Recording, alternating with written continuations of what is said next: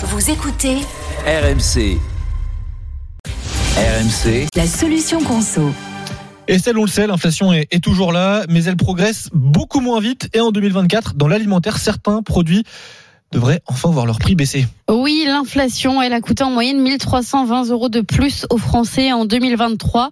Bon, la bonne nouvelle, c'est que les pâtes qui avaient beaucoup augmenté devraient bien baisser dans certaines grandes surfaces. Une baisse à deux chiffres, parfois donc au-delà des 10%.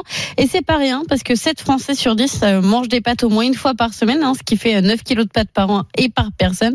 Alors euh, surveillez bien les étiquettes en rayon puisque la baisse va aussi beaucoup varier d'une marque à l'autre. Mais il n'y aura pas que les pâtes qui vont connaître une baisse, il y a aussi euh, les chips, même s'il ne faut pas en abuser, mais ça veut dire aussi qu'on pourra se permettre de nouveau un petit extra pour l'apéro avec euh, modération, bien évidemment. Évidemment. Et puis, euh, selon le cabinet Alix Partners, les prix des quatre produits de base devraient aussi diminuer.